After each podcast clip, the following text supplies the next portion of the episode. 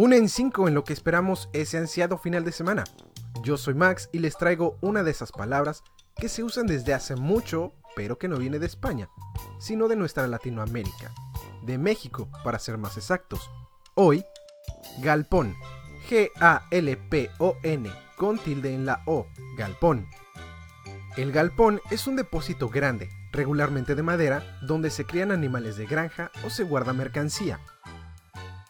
Esta es una palabra poco conocida en la península ibérica, aunque hacia comienzos del siglo XVII se usaba en Castilla galpol, que le dio origen y que significaba gran salón de un palacio.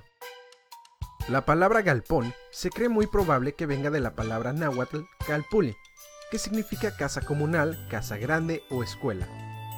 De hecho, Fernández de Oviedo usaba galpón en 1535 como referencia al palacio de Moctezuma, la palabra se extendió rápidamente, tanto que en 1602 el peruano Garcilaso la empleaba en Perú con la denotación de casa grande donde habitan varias familias.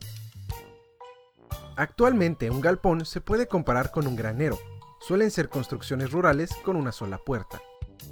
Como dije, regularmente son de madera, pero también los hay de hormigón, tubest, que es una estructura metálica, o reticulado. Una palabra sabrosa de decir y que fácilmente se puede incorporar a nuestro lenguaje del día a día. ¿Tienes sugerencias o quieres que investigue una palabra?